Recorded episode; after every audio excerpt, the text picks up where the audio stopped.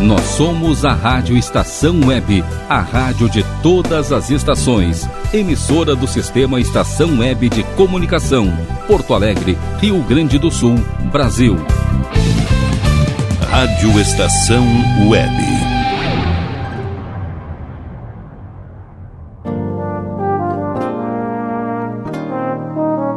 Cotidiano.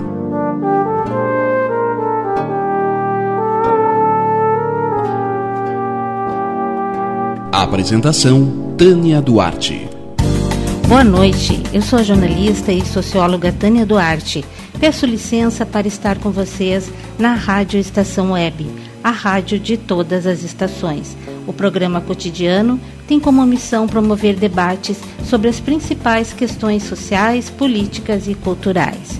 Na técnica, o jornalista e diretor da Rádio Estação Web, Rogério Barbosa. Na última quarta-feira, dia 8, quando foi comemorado o Dia Internacional das Mulheres, o governo federal anunciou uma série de medidas para garantir os direitos das mulheres, como igualdade de salário, combate à violência de gênero, distribuição gratuita de absorventes e retomada de obras de 1.189 creches estão entre as ações anunciadas. Outra medida também anunciada foi o edital Ruth de Souza de audiovisual, que vai dar suporte a projetos inéditos de cineastas brasileiras para a realização do primeiro longa-metragem. São mais de 10 milhões em investimentos. Hoje recebemos Cláudia Prates, militante feminista e antirracista da Marcha das Mulheres, integrante do Fórum Aborto Legal Rio Grande do Sul e da Frente Nacional contra a Criminalização e pela Legalização do Aborto. Boa noite, Cláudia. Oi, boa noite, tudo bem? Tudo. É um prazer estar aqui agradeço o convite. Também presente Isabela Luzardo, diretora de Jovens Feministas da União Brasileira de Mulheres e assessora parlamentar da deputada estadual Bruna Rodrigues, do PCdoB. Boa noite, Isabela. Tudo bem? Boa noite, tudo bem? Prazer estar participando aqui com vocês. No segundo bloco, iremos conversar com a cineasta Paola Malmon de Oliveira, que irá nos falar sobre o curta-metragem Um Tempo para Mim, que está na mostra de curtas-metragens do Festival Jornada da Heroína. Sejam todas bem-vindas. Meninas, me digam, o que, que a gente pode falar dessas medidas? O que, que vocês, quem pode me falar o que, que foi contemplado, o que está faltando? Eu posso começar e depois a Isabela me complementa. Pode claro. ser, Isabela? Então, eu, eu acho que a gente, assim, pensar desde o primeiro de, primeiro de janeiro, né, uh, desse ano, que a gente já teve o anúncio de diversas medidas e, e a maioria de, dessas medidas teve, tiveram impacto positivo na vida das mulheres, né. Eu acho que quando a gente fala, por exemplo, daquele revogaço né, das portarias do Ministério da Saúde. É, foi muito importante porque, é, para quem não lembra, é, o ministro Pazuello do, do, do, do antigo governo, ele, é, enfim, ele sancionou várias é, portarias né, que tinham a ver com o aborto legal. E, uh, e uma das, das questões que a gente estava levantando é, na época é que essas medidas traziam mais violência contra as mulheres, elas expunham as mulheres que procura, procuram, procuravam os serviços né, de aborto legal. É, enfim, só para resumir, aí uma das medidas era obrigar as mulheres a olharem no ultrassom enquanto estava sendo realizado o aborto, ou, ou para que ela pudesse olhar, enfim, o que, que tinha no, no ventre dela é a, notificação policial, compulsória, sem o consentimento da mulher. Enfim, várias medidas que trouxeram, é, além de maior insegurança para as mulheres que já procuram o serviço, né, é, traziam também muita insegurança dos e das profissionais que atuavam, é, que atuam no serviço, fazendo com que volta, a gente voltasse no tempo, né, e aí exigiam uh, uh, uh, boletim de ocorrência, por exemplo. Então, só para contextualizar aqui que essa foi uma das medidas, enfim, que foram revogadas no início desse governo. Então, eu acho que isso já foi um, um, um grande, é, um grande é, um aviso, né, para que esse governo estava vindo. E, e, eu acho também que a, a indicação das ministras, né, e secretárias de primeiro escalão, é, mulheres, mulheres importantes, ativistas, cada uma no seu tema, eu acho que isso também é, mostrou muito dos avanços, né, é, muita diferença do, do, governo anterior. E agora, no 8 de março, então, né, o, o presidente Lula, então, ele sanciona um pacote de ações, enfim, para assegurar ainda mais os direitos das mulheres, estavam a todas as ministras, a ministra das mulheres, a Cida Gonçalves, né? E aí, dentre as, essas medidas é, dos salários iguais, né, para homens e mulheres que exercem a mesma função, isso é uma luta antiga nossa, né, que a gente tentava é, ganhar nos acordos coletivos de trabalho e agora ele ele está vindo como uma proposta é, para ser, é, enfim, aprovada no Congresso, né? Então ela, ela vai ser, foi enviada né, ao Congresso no dia 8 de março, né? Eu acho que outras medidas um, que eu poderia estar trazendo aqui, né, é em relação ao combate à violência contra as mulheres, né? Porque nós tivemos um aumento absurdo do número de feminicídios, né? E uh, então medidas é, do governo federal para que a gente possa é, concretizar, digamos, né, um anseio é, de todas as mulheres para que a gente tenha medidas mais fortes, né, que as medidas protetivas sejam cumpridas, que a Lei Maria da Penha seja de fato é, cumprida, né, e que isso traga mais é, segurança para as mulheres, né. Então eu paro, paro, por aqui, vocês me perguntam se preciso mais, eu passo para a Bela. Sim, eu até tenho uma frase aqui que eu trago da Janja, né, que em relação a esse combate à violência, que foi bastante divulgado, que ela disse assim, é preciso estar alerta contra a cultura de ódio às mulheres, né? Porque Exato. isso Exato. aí é algo que a gente vai ter que trabalhar muito ainda para ocorrer esse respeito em relação às mulheres. Isa, o que, que tu poderia acrescentar aí? A gente vai ter muitos desafios né, nesse processo uh, para recuperar as políticas para as mulheres. Né? A gente tem aí os dados, até a, a Cláudia citou, a nossa ministra, a gente tem aí os dados que a ministra trouxe em uma das entrevistas dela mais recente. Uh, o governo Bolsonaro deixou a gente quebrado do, com os recursos das políticas para as mulheres, né? quebrando mais de, tirando mais de 95% dos recursos e agora, no governo Lula, até o momento, ele só conseguiu triplicar esses 5% que restaram. Então, é, como a própria ministra diz, né, eu uso as palavras dela, o recurso que a gente tem hoje é quase o mesmo valor das joias da Michelle Bolsonaro.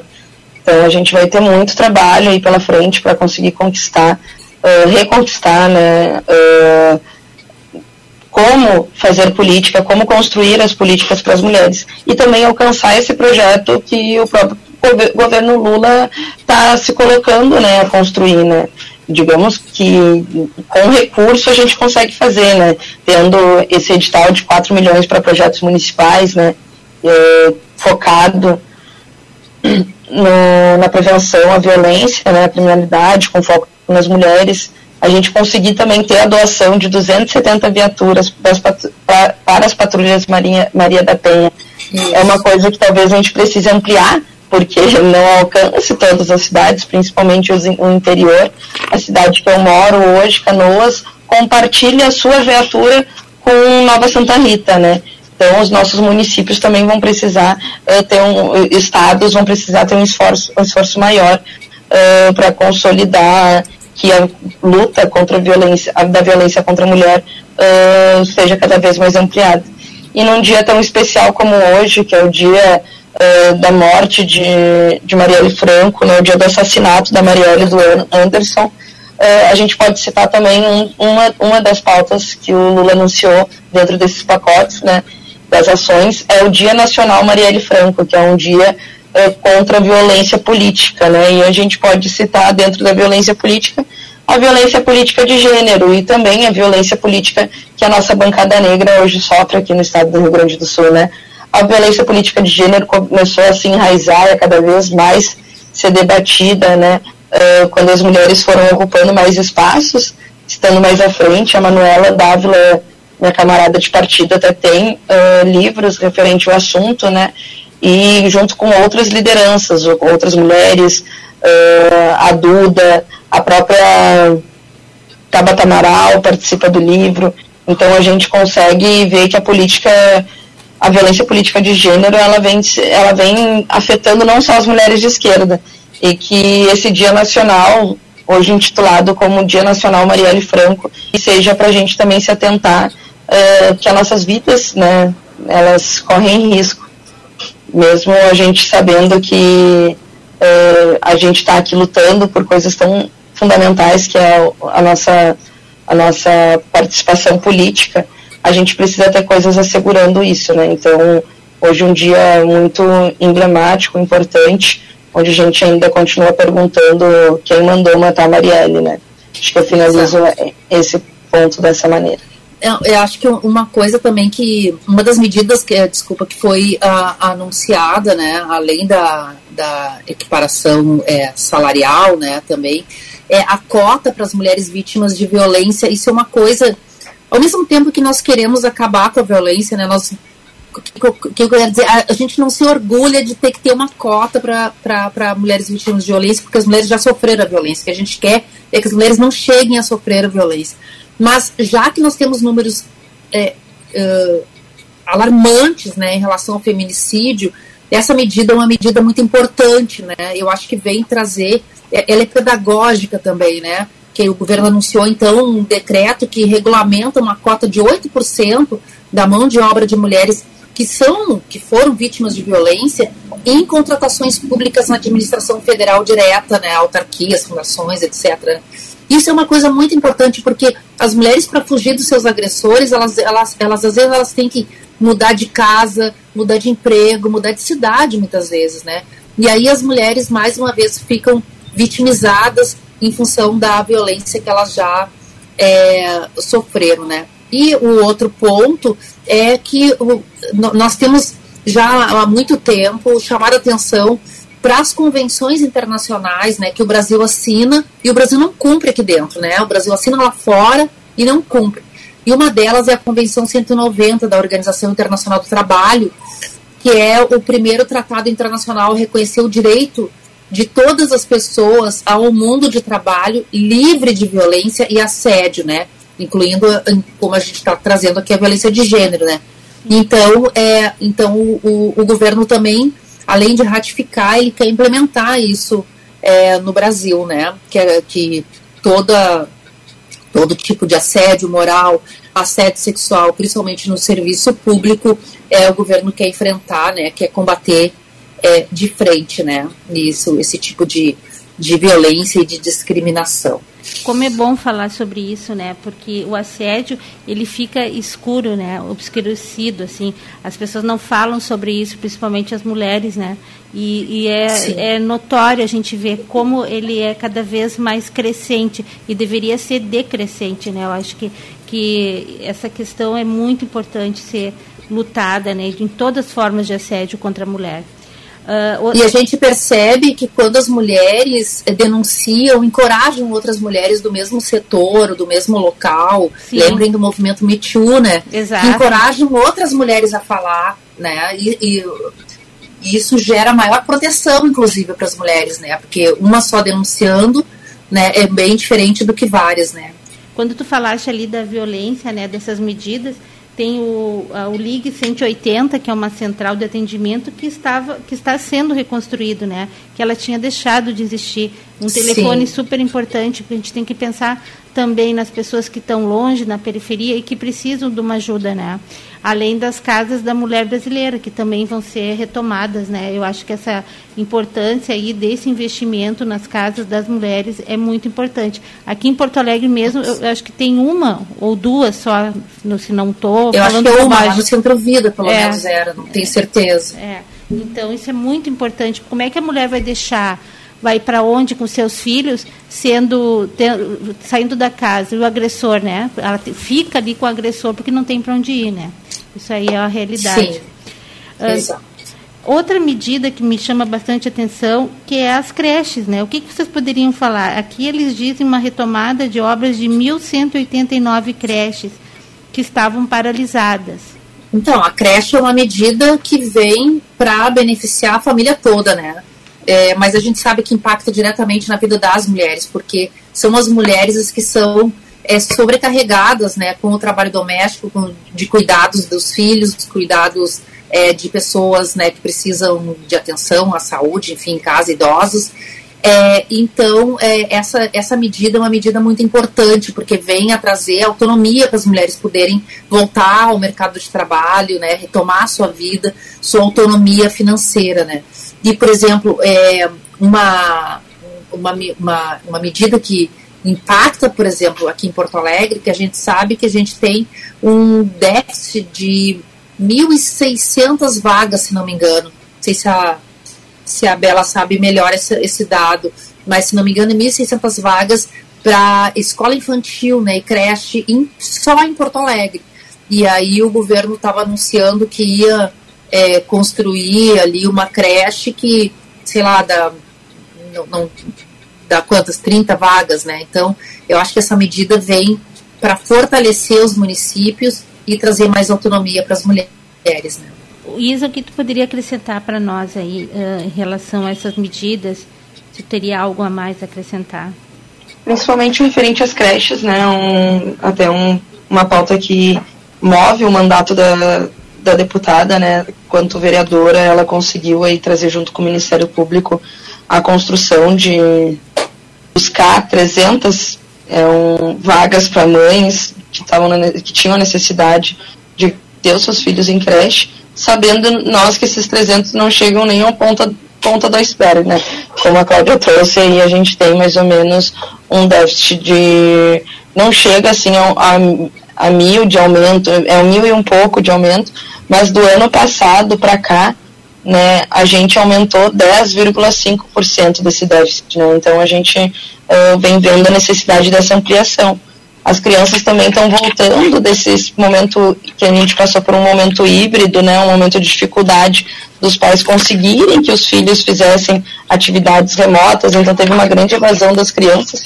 A gente vê, principalmente as crianças de periferia, né, podendo dizer, a gente vê nas sinaleiras, uh, nas ruas, as crianças bem pequenas vendendo balas, pedindo comida, então a gente sabe que agora vai ser um grande esforço, né? E a gente pode juntar esse retorno do Bolsa Família com as características que ele tem, né? Da obrigatoriedade da criança ir na escola, da obrigatoriedade da vacinação para receber o auxílio, da gente conseguir voltar, que seja um, uma uma ferramenta né, que o Bolsa Família construa, além de uma política pública de acesso à alimentação digna, até um, a condição de pagar o aluguel no, no final do mês ou qualquer coisa que seja, mas seja também a importância dessa mãe, desse pai, né, juntando os dois agora pela necessidade dos dois serem os responsáveis, mas que a criança esteja uh, na escola, né? Então eu, eu, acho que é isso, a gente voltar a atenção do porquê que as crianças não estão na escola, uh, o quanto que chegamos numa miséria, né, de, de voltar ao mapa da fome, de voltar a ter crianças cada vez mais nas sinaleiras e não no lugar que elas deveriam estar, sendo na creche ou na, no ensino infantil, no ensino fundamental. Sem contar que essas medidas elas impactam ainda mais positivamente a vida das mulheres negras, né? Porque se a gente vai pensar, por exemplo, quando a gente fala da fome, né, que nem a, a a Bela trouxe, né? É, a gente diz que a fome tem a cara das mulheres negras, né? E são as mulheres negras que passam por maiores dificuldades, são as mulheres que têm uma fragilidade maior porque enfrentam mais a violência, né, violência doméstica, né, além da violência que a gente sabe, violência policial, violência institucional. É, então essas medidas é, são muito importantes. São as, as mulheres negras, a, a, a, maioria que não conseguem retomar a sua vida e a sua autonomia, né? Porque também não tem onde deixar as crianças, né? Não tem onde, onde colocar os filhos numa, numa creche, numa pré-escola. Então, essas medidas também vêm contribuir em muito. E a, a, o que a gente estava falando antes, né, do combate à violência e ao feminicídio, né, é, só para trazer uns números para vocês, é, nos últimos quatro anos, né, foram registrados mais de 134 mil ameaças contra as mulheres, 75.840 lesões corporais, 8.810 estupros, 380 feminicídios. Então a gente vê assim que é, os números são realmente alarmantes, né? As vítimas, elas, elas, além da violência que elas sofrem, elas levam sequelas para o resto da vida, né?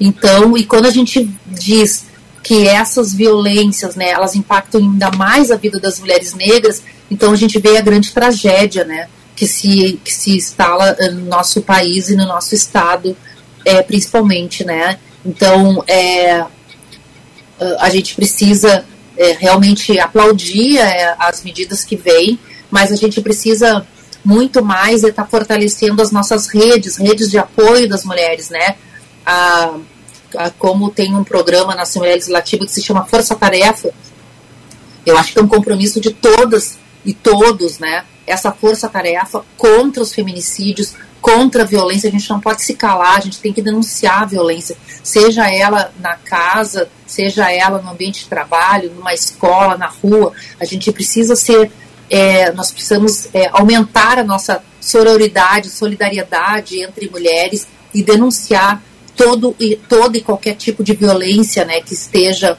acontecendo para que a gente possa, de fato, enfrentar é, essa, essa doença social que está aí, né, que é que, que ela só se instala por conta do machismo, por conta desse, é, dessa, desse pensamento né, de que os homens têm poder sobre as mulheres, né? Isso foi muito fortalecido nos últimos quatro anos, mas nós precisamos derrubar isso. Isso não é verdade. Isso só trouxe mais dor, mais é, violência e mais mortes de mulheres. Né? E também é, é, é algo que é tão importante quanto, né, em relação à saúde, é a dignidade menstrual, né? Esse decreto sobre o tema com o compromisso de distribuição gratuita de absorventes no Sistema Único de Saúde.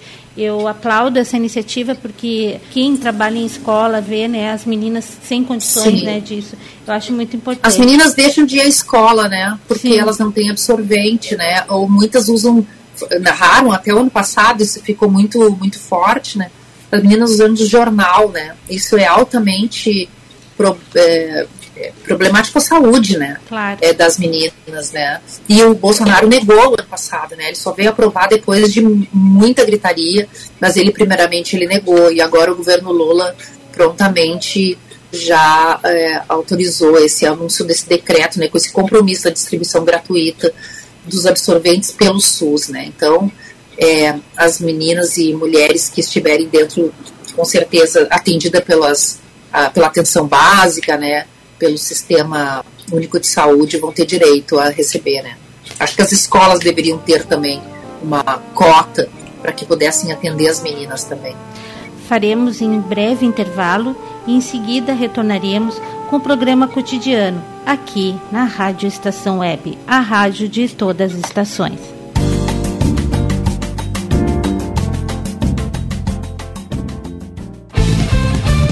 Rádio Estação Web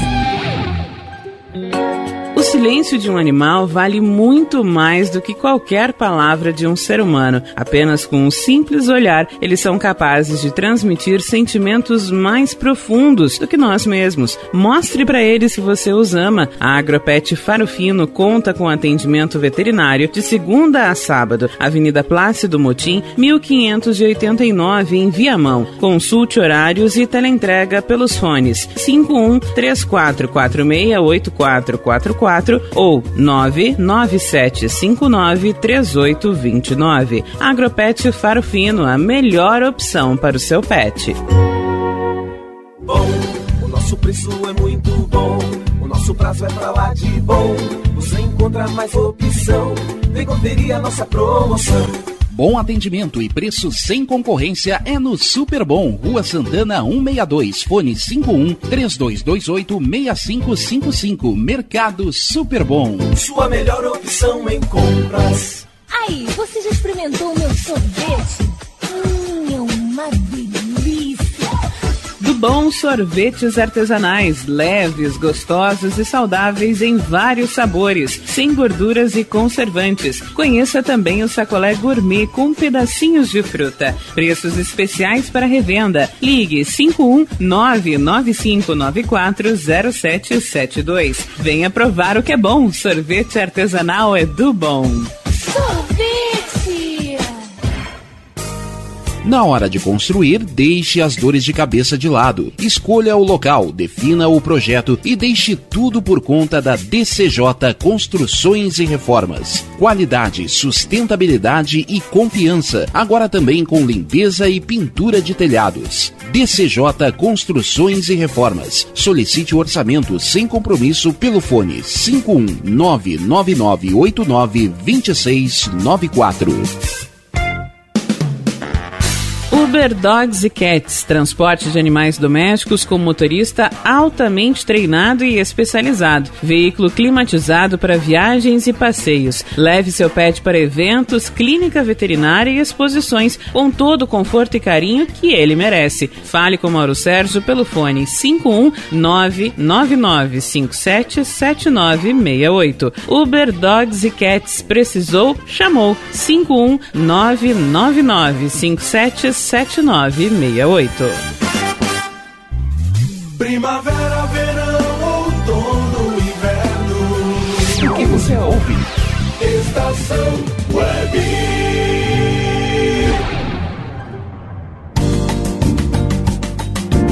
Você está ouvindo o programa Cotidiano. No segundo bloco, iremos abordar uma das medidas anunciadas sobre a cultura. Estamos recebendo agora no segundo bloco a cineasta Paula Malmon de Oliveira, que irá nos falar sobre o seu curta-metragem Um Tempo para Mim, que está na mostra de curtas-metragens do Festival Jornada da Heroína. Bem-vinda, Paola. Tudo bem contigo? Olá, boa tarde. Tudo bem? Prazer estar aqui com vocês da estação. Obrigada. O que, que tu poderia falar para nós desse teu curta? A gente sabe que uma das medidas também anunciadas pelo governo Lula é a relação à cultura, né? Que ele vai investir nas mulheres, né? As mulheres cineastas. E eu acho isso muito bom. O edital Ruth de Souza, né? Que vai dar suporte para projetos inéditos de cineastas brasileiras para a realização do primeiro longa-metragem. São 10 milhões de investimentos. Eu acho que para ti isso é uma excelente notícia, né? Com certeza é uma, é uma excelente notícia é o caminho para nos tornarmos realizadoras audiovisual, de audiovisual, de trabalhar com cinema, com cultura é sempre muito árduo, né? Porque é um setor, um segmento bastante desvalorizado ainda no Brasil, né? Para os profissionais de cultura de uma forma geral. E para nós mulheres, então, é bastante desafiador também a gente conseguir é, realizar os nossos projetos como diretoras, produtoras, acessar esses recursos né, públicos, esses fundos e poder construir uma trajetória de estar tá compartilhando o nosso ponto de vista, as nossas histórias. Então é, é fundamental assim para esse processo também de combate ao feminicídio e a essa cultura e mentalidade assim de uma estrutura muito patriarcal que as mulheres possam estar tá, é, ascendendo né, através dessas políticas públicas, né, de incentivo, de apoio à cultura, à produção cultural em geral e ao cinema, né, ao audiovisual, que é a área que atualmente eu me vinculo. O teu, o, o teu curta, né, eu vou ler aqui a sinopse que me foi divulgada, né, para que o, o nosso ouvinte possa entender. Um Tempo para Mim, de 2022, Rio Grande do Sul. Tu esteve, inclusive, na Mostra de Gramado, né? Esse curta-metragem foi realizado pelo edital audiovisual Entre Fronteiras, realizado pelo IECINE, Instituto Estadual de Cinema do, do Rio Grande do Sul, em parceria com o IAVIM, que é o Instituto de Audiovisual de Missões na Argentina, que objetivava é, promover uh, projetos de curtas e longas de jovens realizadores, com algumas temáticas específicas, e esse meu trabalho foi selecionado por esse edital, né, foi realizado a, todo o processo de filmagem dele em 2021 e a gente lançou o curta ano passado, em 2022, na Mostra Competitiva de Curtas Brasileiros em Gramado, né? E de lá para cá o curta tá andando aí, unindo agora nessa Mostra da Heroína. Tá. A sinopse do, do, do curta diz assim: Florência fica menstruada pela primeira vez no mesmo dia em que ocorre a eclipse da lua ela é criada pela avó e segue as rotinas e os costumes de, de sua tradição Mibiá Guarani. Recolhida do convívio social, Florência vive uma transformação.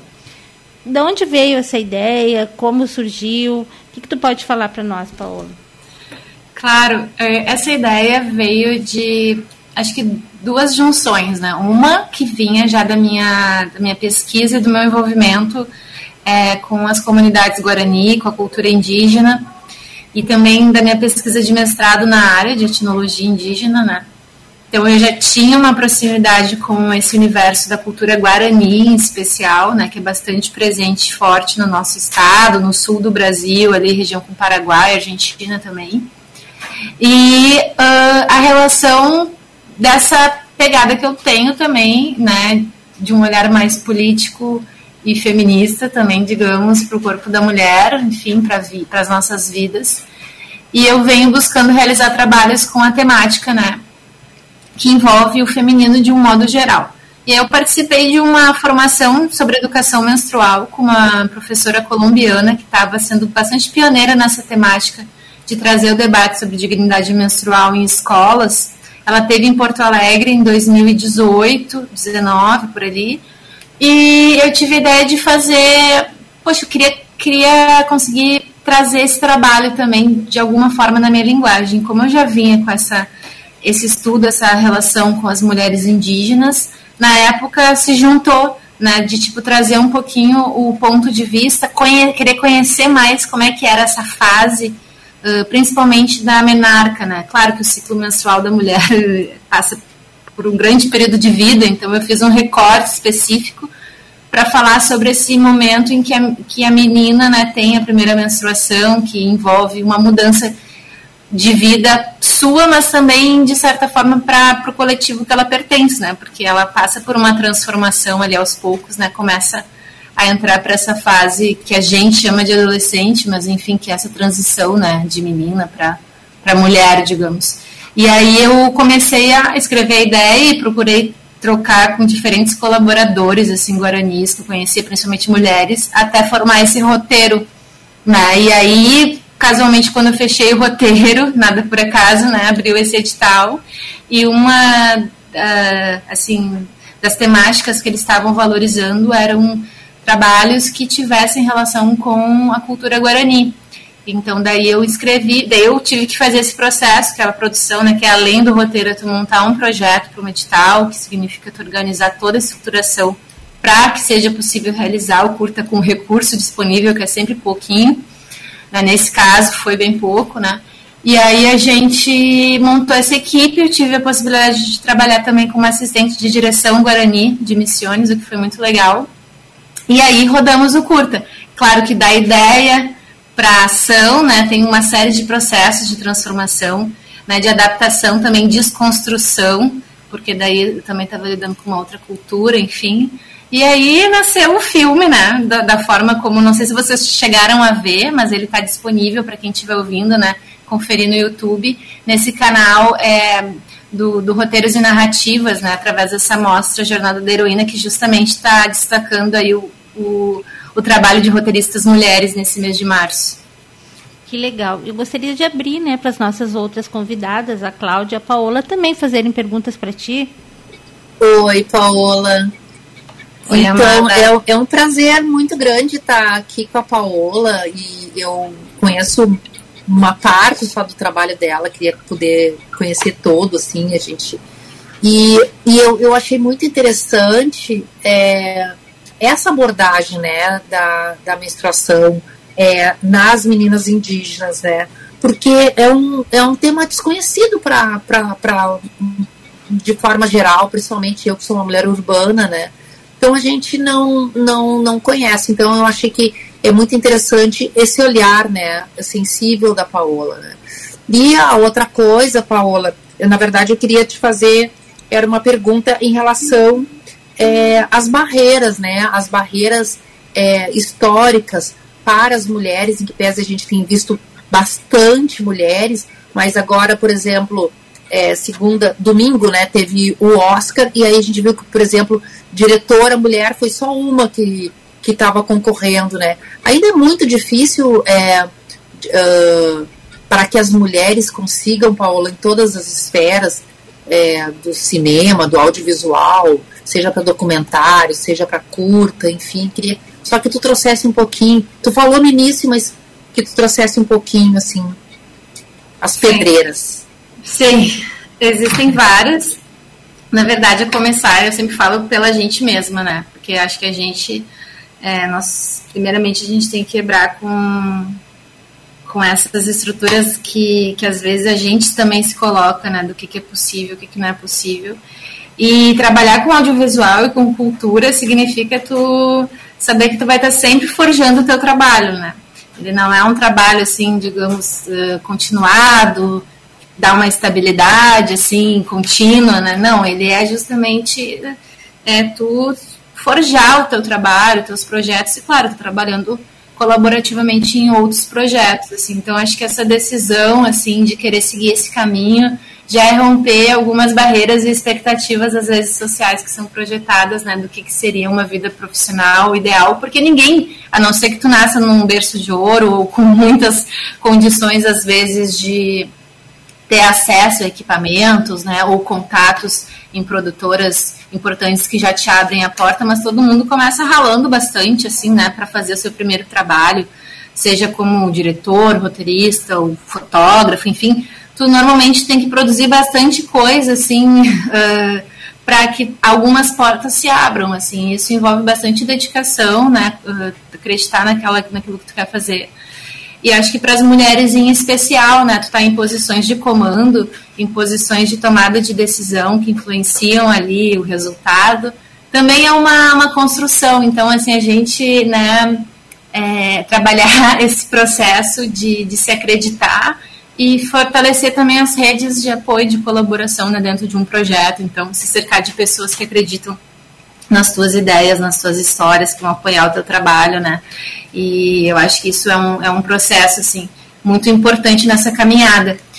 E de uma forma geral, claro, né, depois que esse processo uh, inicia, sempre é um, uma quebra de paradigmas, assim, sabe? Tu, tu tá, uh, digamos, subindo e, e, escalando assim uma, uma pequena montanha que tá cheia de vales também, processos, porque trabalhar com cinema, trabalhar com audiovisualidade, é, tu tá representando não só a tua voz, né, como mulher, mas todo um, um imaginário coletivo ali, todo um consciente e inconsciente, são histórias, assim, né, ninguém faz um filme para si mesmo, a gente a gente traz através das histórias que a gente conta muitas histórias e cria, recria possibilidades. Então, eu acho que é um, é um lugar muito de empoderamento também de trabalhar isso, né?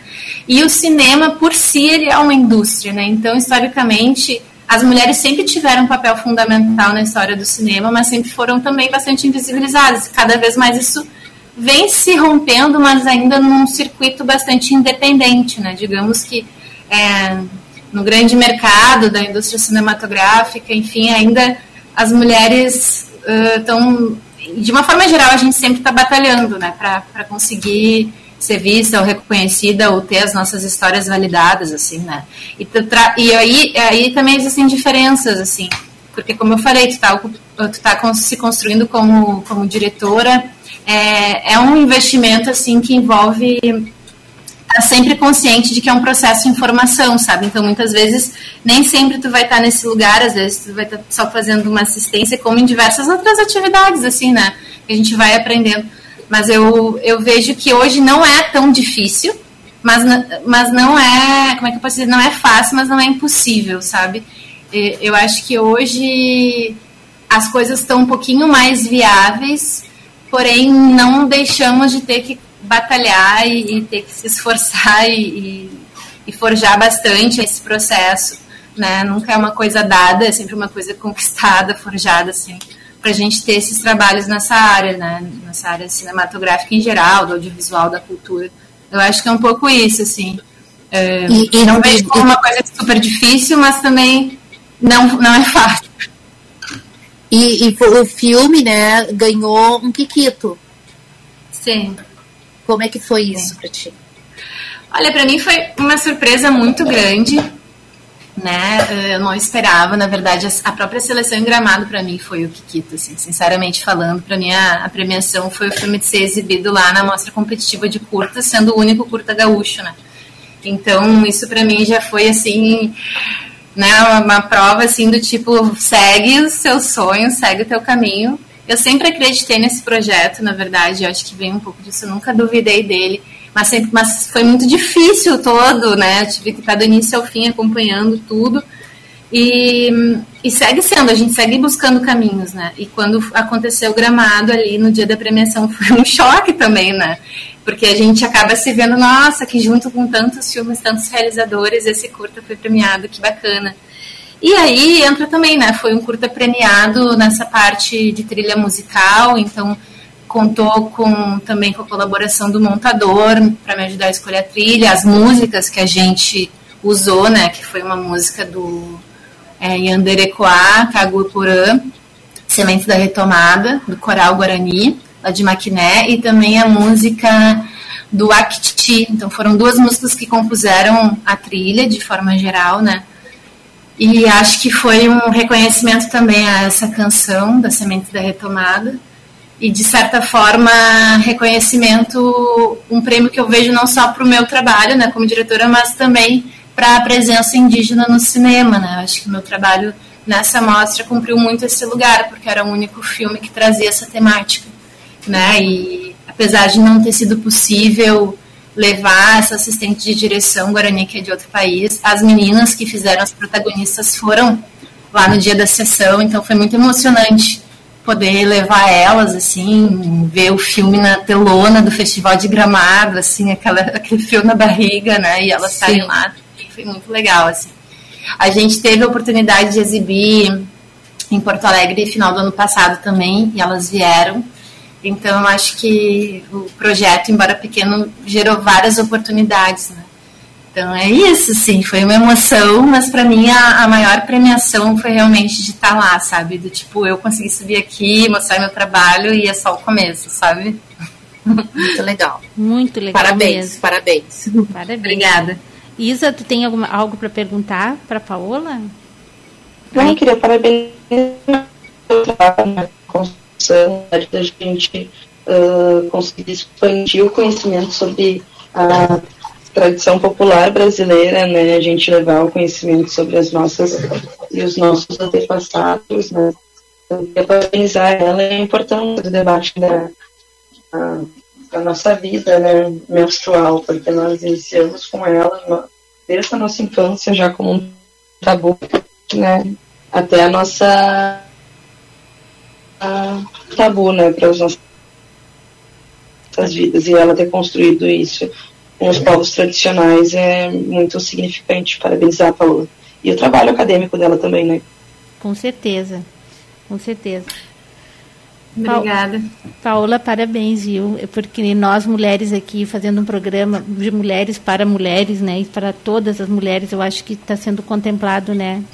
Todas, né? As mulheres negras, indígenas, enfim, essas medidas do Sim. governo Lula. Eu gostaria de saber, meninas, uh, que eu acho muito importante que não deve deixar a, é a questão da maternidade, né, Cláudia? Uh, por que que tantas mulheres uh, recorrem ao aborto no Brasil? então, eu acho que Primeiro, a gente tem uma, uma, uma expressão que eu costumo usar muito, a gente tem essa. É, esse fantasma da ilegalidade é, do aborto no Brasil, que faz com que as mulheres é, busquem o aborto em condições é, precárias, né? Eu acho que talvez antes disso tenha a falta real de um planejamento é, para a vida é, sexual e reprodutiva das mulheres com autonomia. O que, que, que significa com autonomia? Com o desejo da mulher para aquela escolha, né? É, o, que, o que a gente vê na maioria dos nossos estados é que as mulheres não são atendidas de forma, é, enfim, de forma digna, né? Uh, tem uma, uma divisão de classes ainda no atendimento às mulheres, né? E aí, quando a gente fala em autonomia, a gente se dá conta que nenhuma de nós, mesmo que a gente tenha é, melhores ou condições, enfim, de acessar um, um, é, um sistema de saúde, é, nenhuma de nós de fato é livre para escolher o que quer fazer com seu corpo, né? Eu falo isso, por exemplo, quando tu te depara com uma, uma gravidez indesejada. E uma gravidez indesejada, ela pode vir em qualquer momento da tua vida, né? Ela não é uma, uma irresponsabilidade, porque as mulheres desejam todos os dias uh, engravidar e não querem se cuidar. Na verdade, não. As mulheres é, engravidam em condições muito, é, muito particulares, né? Pode ser um momento em que tu, é, enfim, tu está fazendo, um, um, tu está estudando, ou tu voltou ao estudo, ou tu está recém num trabalho novo, né? E muitas vezes as mulheres é, têm dificuldade em negociar o uso do preservativo, ou mesmo do anticoncepcional. É, tem companheiros ou maridos, enfim, que uh, às vezes é, sabotam as mulheres né, no uso do, do, do, anticoncepcional. Camisinha nem se fala, né? Os homens sabotam, é, é, tem muitos relatos assim dos homens sabotarem as mulheres, eles retiram o preservativo sem contar para elas, elas se deparam com uma gravidez indesejada. E no Brasil nós temos é, é a gravidez, o, o, aborto, quer dizer, é, que a gente chama de aborto legal, né? Ele é permitido em três casos, né? Então, risco é, de vida da mulher, feto no encéfalo e violência sexual. Violência sexual, quando a gente fala, é o estupro, né? E o estupro que, é, que as mulheres são cometidas, eles podem acontecer tanto no ambiente é, externo da casa, né, na rua, é, como pode acontecer no ambiente dentro da casa, né? Isso a gente vê, é, é muito frequente que esses casos sejam narrados, principalmente com crianças, com meninas, né? mas isso também pode acontecer com mulheres adultas quando elas não desejam ter aquela relação sexual, aquela relação é obtida através da força, né, da imposição é, do homem sobre a mulher. Então, neste caso, também é considerado estupro, a mulher também tem direito é, ao aborto legal. E o que a gente vê é que, é que no Brasil, mesmo as mulheres que têm direito ao aborto legal, nesses três casos que eu falei, mas principalmente no caso de estupro, é, elas têm o direito negado quando elas chegam no serviço e o serviço diz que não atende, ou quando elas chegam, é, enfim, e dizem que ela precisa de um boletim de ocorrência, o que não é verdade. Nenhuma mulher precisa de boletim de ocorrência para ter direito ao aborto legal. Nenhum caso, nenhum caso. Né? Os outros casos de anencefalia ou de risco de vida da mulher são casos que são encaminhados através é, do médico ou do posto, né, ou do hospital. Mas no, no caso de estupro, em nenhum caso a mulher é obrigada a fazer o boletim de ocorrência. Ela vai fazer o boletim se ela quiser. Então, nesse primeiro momento, os serviços, né, que são sete no Rio Grande do Sul, o serviço tem que acolher, escutar sem julgamento, né, e atender essa mulher, né, que significa que colocar a política pública do direito ao aborto legal à disposição dessa mulher, como eu falei, sem julgamento, sem sem, sem perguntar nada, né? E os hospitais que atendem, então, são quatro em Porto Alegre, que é o Hospital Presidente Vargas, o Hospital de Clínicas, o Hospital Conceição e o Hospital Fêmea. Depois, o Hospital Universitário de Canoas, o Hospital Geral de Caxias do Sul e o Hospital é, Universitário é, Miguel Correia de Rio Grande, da cidade de Rio Grande, né? Lá no extremo sul. Ainda é muito pouco, mas a gente reconhece que o Rio Grande do Sul ainda está colocado entre um dos melhores é, do Brasil, né? Tudo que é bom acaba, né? O nosso horário já está terminando do programa cotidiano. Isa, por favor, com as tuas considerações finais, o que que tu quer deixar de mensagem? Gostaria de falar sobre o grupo que tu que tu dá, que tu ensina para as jovens feministas, alguma coisa? Queria agradecer pelo espaço, né? E principalmente saudar tantas mulheres que se mobilizam, se organizam para a gente ter cada vez mais políticas públicas para as nossas vidas, né? E, iniciando por aquelas que vieram bem antes de mim, como as Saraconi, como as nossas guerreiras eh, que viveram na ditadura militar, até aquelas mesmo que lutaram na época quando elas eram escravizadas, né? Então, eu queria agradecer por isso Uh, queria dizer também que o movimento feminista, o movimento da UBM, da União Brasileira de Mulheres, está à disposição. Nós construímos uh, um movimento com feminismo popular e comunitário, né, vendo que a importância é nós construímos um feminismo para todas, que a gente se encaixe. E só para finalizar mesmo dos nossos debates, eu queria alertar né, as ouvintes uh, de uma adequação, de uma nova. Queria alertar as ouvintes que entrou em vigor agora, né, em março, a nova lei da laqueadura, né, com um novo mínimo de idade para 21 anos, não exigindo mais o consentimento do parceiro, que era um absurdo, né? Não precisa ter filhos, o que antes solicitava dois filhos no mínimo, e pode ocorrer após, o parto. Então, que a gente consulte os nossos direitos também e possa ter eles como um direito mesmo, assim como o aborto legal, assim como a nossa necessidade de se inserir no mercado de trabalho e o direito de estar viva, né? Muito obrigada pelo espaço. Uh, Paola, por gentileza, tuas considerações finais. Bom, eu queria agradecer o espaço, agradecer as mulheres aqui presentes, vocês e a quem nos ouve, né? Pedir desculpas pela ter entrado um pouquinho depois, não estar tá desde o início com vocês. Estou aqui num corre de produção.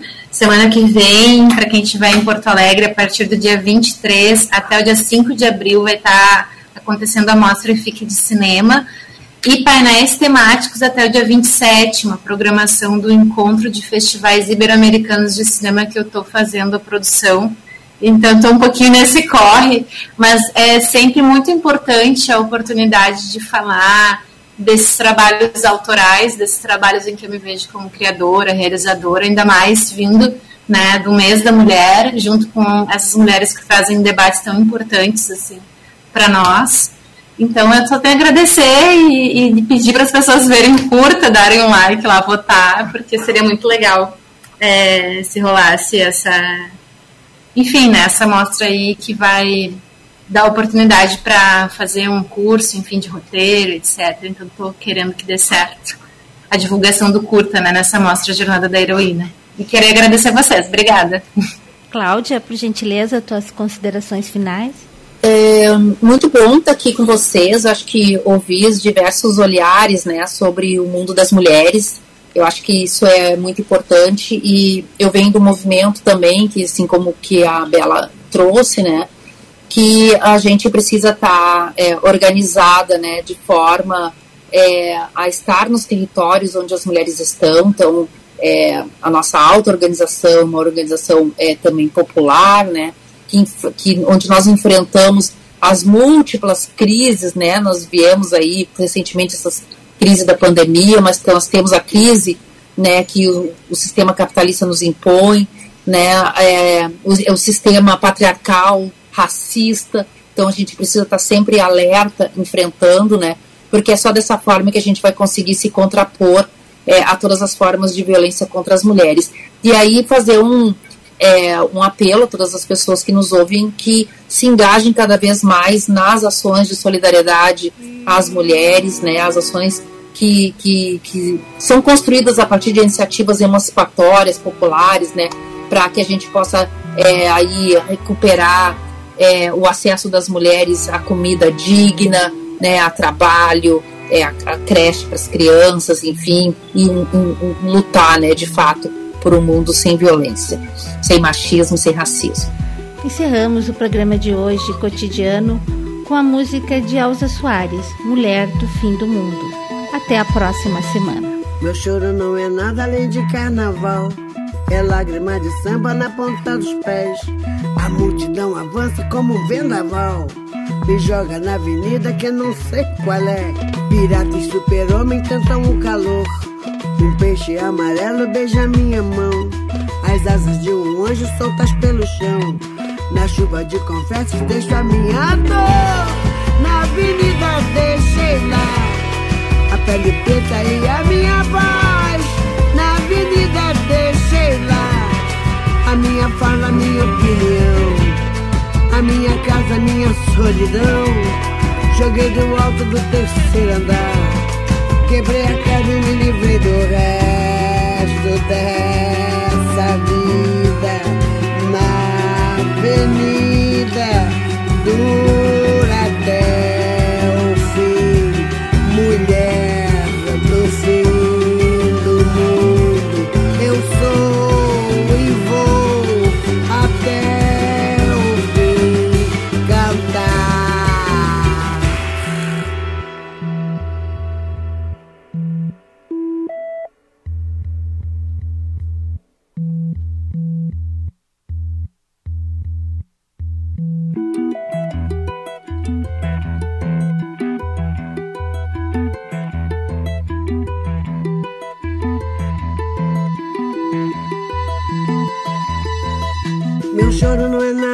de carnaval. É lágrima de samba na ponta dos pés. A multidão avança como vendaval. Me joga na avenida que não sei qual é. Pirata e super-homem cantam o calor. Um peixe amarelo beija minha mão. As asas de um anjo soltas pelo chão. Na chuva de confetes deixo a minha dor. Na avenida deixei lá a pele preta e a minha a minha fala, a minha opinião. A minha casa, a minha solidão. Joguei do alto do terceiro andar. Quebrei a cara e me livrei do resto dessa vida.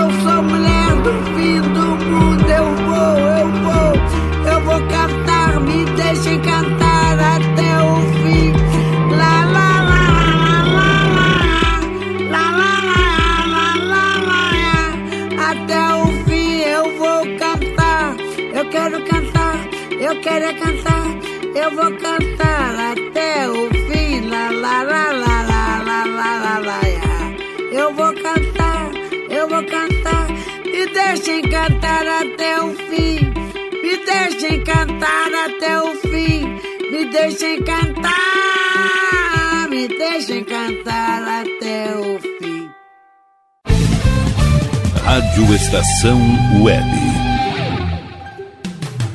Escritório de Advocacia Michel Soares e Advogados Associados. Atuação especializada em direito do consumidor, trabalhista, civil, administrativo e previdenciário. Agende seu horário pelo fone 51 30840784 ou pelo WhatsApp 51 99314 1544. Michel Soares e Advogados Associados. Rua dos Andradas, 1155 sala 302, em Porto Alegre.